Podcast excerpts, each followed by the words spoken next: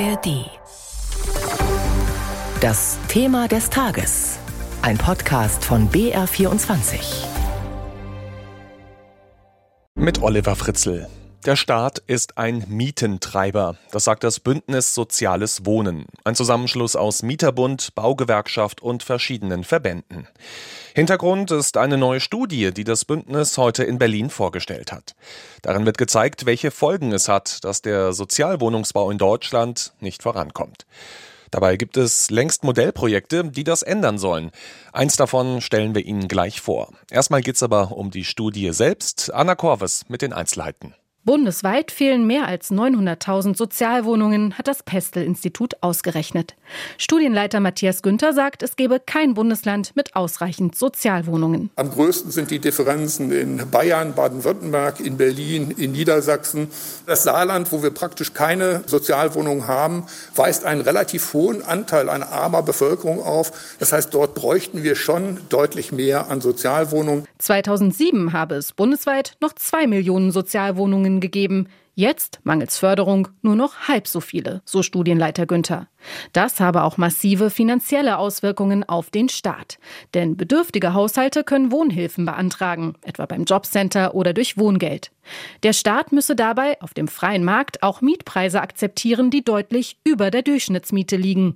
Als Spitzenreiter nennt Günther München. Hier lag die von den Jobcentern gezahlte Miete mit 19,20 Euro pro Quadratmeter rund 6,40 Euro über dem ortsüblichen Durchschnitt. Das heißt, hier hat man schon den Eindruck, dass eine gewisse Überzahlung stattfindet, weil der Staat am Ende erpressbar ist und Mieten in Kauf nehmen muss, die man eben ansonsten nicht zahlen würde. Insofern treibe der Staat unfreiwillig die Preisspirale auf dem Wohnungsmarkt mit an. Warum sollte ein Vermieter einem Haushalt mit niedrigem Einkommen eine Wohnung preiswerter vermieten als das, was er vom Jobcenter bekommt? Und es sind weit mehr als nur die Transferleistungsempfängerhaushalte darauf angewiesen, bezahlbaren Wohnraum zu haben. Die Folge der steigenden Mieten, die Ausgaben für staatliche Wohnhilfen explodieren, so Günther. Im vergangenen Jahr hätten sie bei insgesamt 20 Milliarden Euro gelegen. Das sei fünfmal mehr, als für die Förderung neuer Sozialwohnungen bereitstehe, konstatiert das Bündnis Soziales Wohnen und spricht von einem klaren Missverhältnis. Bund und Länder müssten jetzt kurzfristig massiv investieren, fordert Lukas Siebenkotten vom Deutschen Mieterbund. Wir glauben, dass eine intelligente Lösung ist, eine Art Sonderbudget sozialer Wohnungsbau zu schaffen und zu sagen, die Regionen und Länder, in denen besonders viel Nachholbedarf besteht, müssen mehr Fördermittel bekommen als die Länder, in denen der nicht besteht. Das Sonderbudget solle insgesamt 50 Milliarden Euro umfassen. Bundesbauministerin Geiwitz lehnt solche Forderungen ab. Geld für Sozialwohnungen müsse aus dem Haushalt finanziert werden. Extratöpfe seien juristisch angreifbar.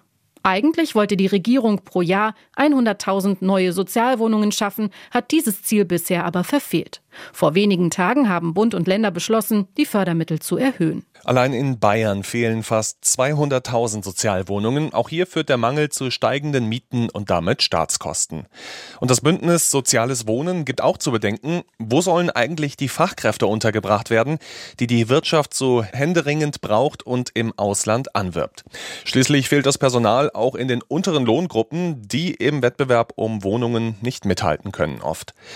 Das Problem hat auch der Freistaat erkannt. Die Staatsregierung prüft in Modellprojekten, wie einfacher und preiswerter gebaut werden kann.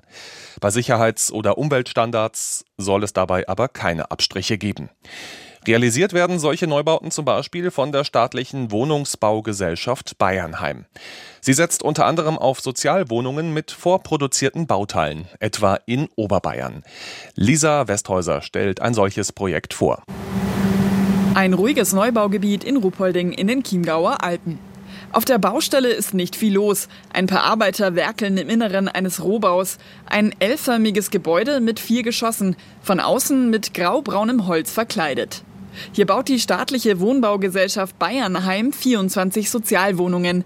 Denn die Nachfrage steigt auch auf dem Land, erklärt Ruhpoldings Bürgermeister Justus Pfeiffer. Also die Herausforderungen auf dem Wohnungsmarkt in Ruppolding sind sicherlich ähnlich herausfordernd wie in, in, den größeren Städten. Denn in das idyllische Alpendorf zieht es viele Rentner aus ganz Deutschland. Das führt natürlich schon zum gewissen Verdrängungseffekt der einheimischen jungen Bevölkerung weil die junge Bevölkerung natürlich nicht dieselben Preise zahlen kann. Deswegen hat sich die Gemeinde um neuen sozialen Wohnungsbau bemüht. Das Angebot von Bayernheim fand der Bürgermeister besonders attraktiv.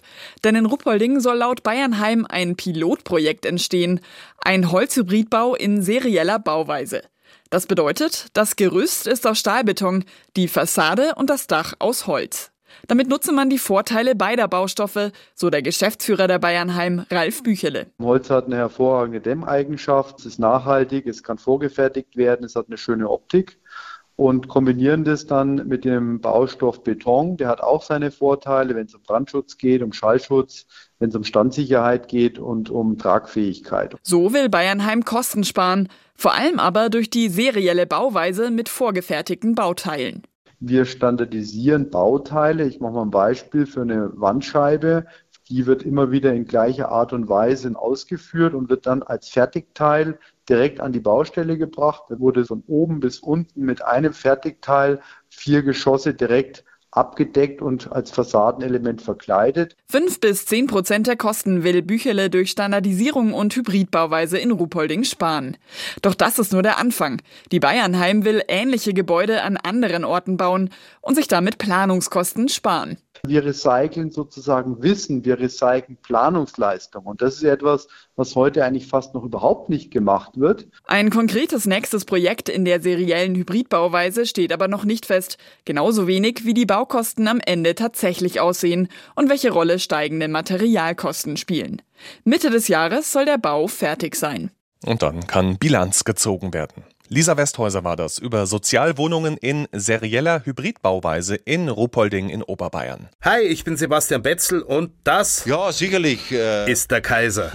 Im neuen Podcast Beckenbauer, der letzte Kaiser von Deutschland, erzähle ich euch das ganze unfassbare Leben von Franz Beckenbauer. Kopfball und wundervoll hat Beckenbauer geklärt. Bravo, Franz Beckenbauer aus München. Franz Beckenbauer ist einfach hundertmal lässiger als alle anderen Fußballstars. Sie selbst haben diesen Schlusspfiff ganz cool über sich ergehen lassen. War es Ihnen so klar, dass Sie gewinnen würden? Na, mir war das von Haus aus klar, mir war das gestern schon klar. Und die hatten ein bisschen die Hosen voll und das haben wir natürlich ausgenutzt. Wie konnte es passieren, dass er in einem Moment jede Wahl zum Bundespräsidenten gewonnen hätte und dann, zack, bumm, das Gesicht des mutmaßlich gekauften Sommermärchens wurde? Dann kamen natürlich die ganzen Vorwürfe wegen der WM-Vergabe 2006, äh, die erstunken und erlogen sind. Günter Netzer, Joschka Fischer, Paul Breitner, Sibylle Beckenbauer, Harald Schmidt, Almut Schuld, Arndt Zeigler und noch viele, viele mehr im Interview. Hört rein. Beckenbauer, der letzte Kaiser von Deutschland, findet ihr in der ARD Audiothek und überall sonst, wo es Podcasts gibt.